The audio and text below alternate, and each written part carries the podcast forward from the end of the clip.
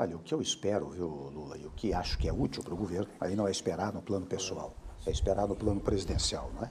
É que se houver, como tem havido, acusações contra o ex-presidente, que elas sejam processadas com naturalidade. Se você me perguntar, mas se o Lula for preso, isso causa um problema para o governo? Eu acho que não é para o governo, para o país. Eu acho que haverá movimentos sociais. Isto, toda vez que você tem um movimento social de contestação, especialmente e no particular, a uma decisão do judiciário, isto pode criar uma instabilidade.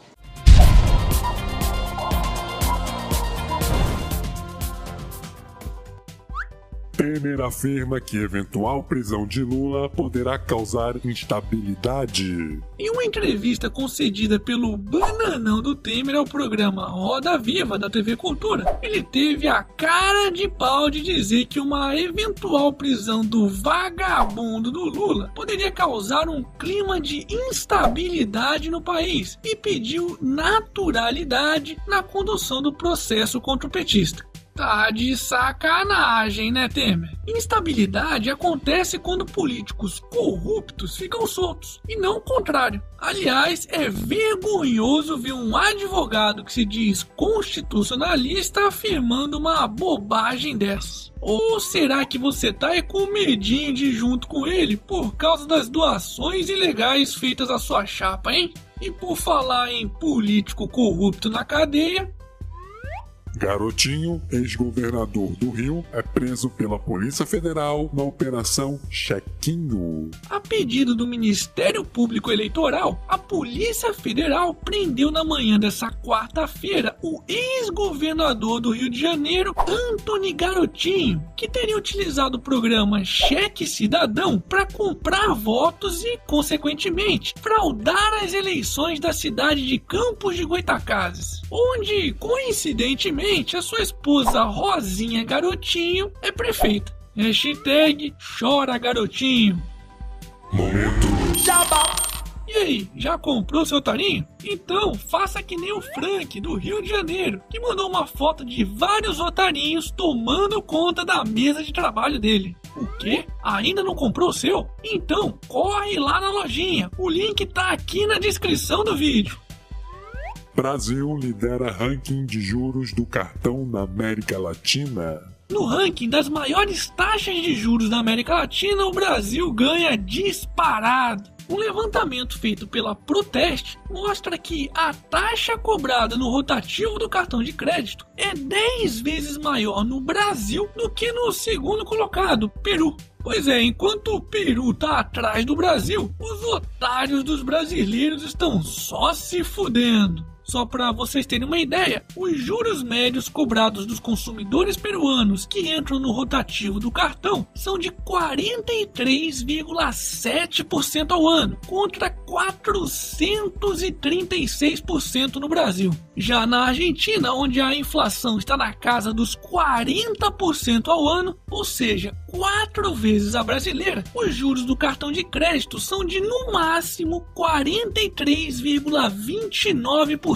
ao ano. O que? Achou pouco, é? Na Venezuela, que vive uma crise econômica muito pior que a brasileira, o juro no cartão não ultrapassa 29% ao ano. Hashtag chupa América Latina. Hashtag aqui é Brasil, porra seis promessas de campanha que Donald Trump mudou após eleito.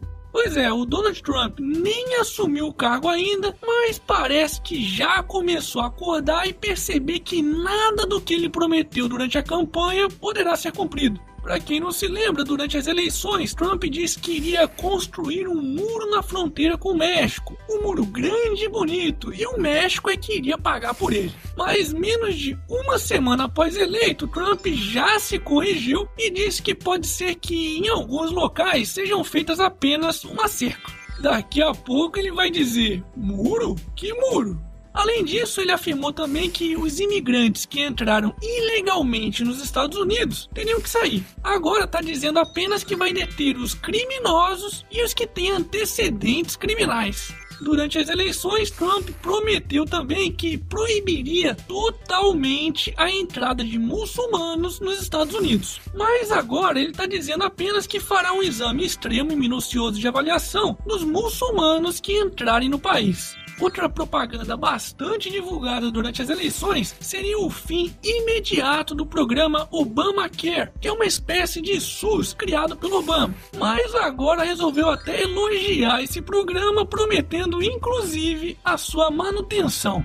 O quê? Quer mais? Durante as eleições, Trump disse que Hillary Clinton deveria estar presa. Mas agora, depois de eleito, diz que tem com ela uma dívida de gratidão.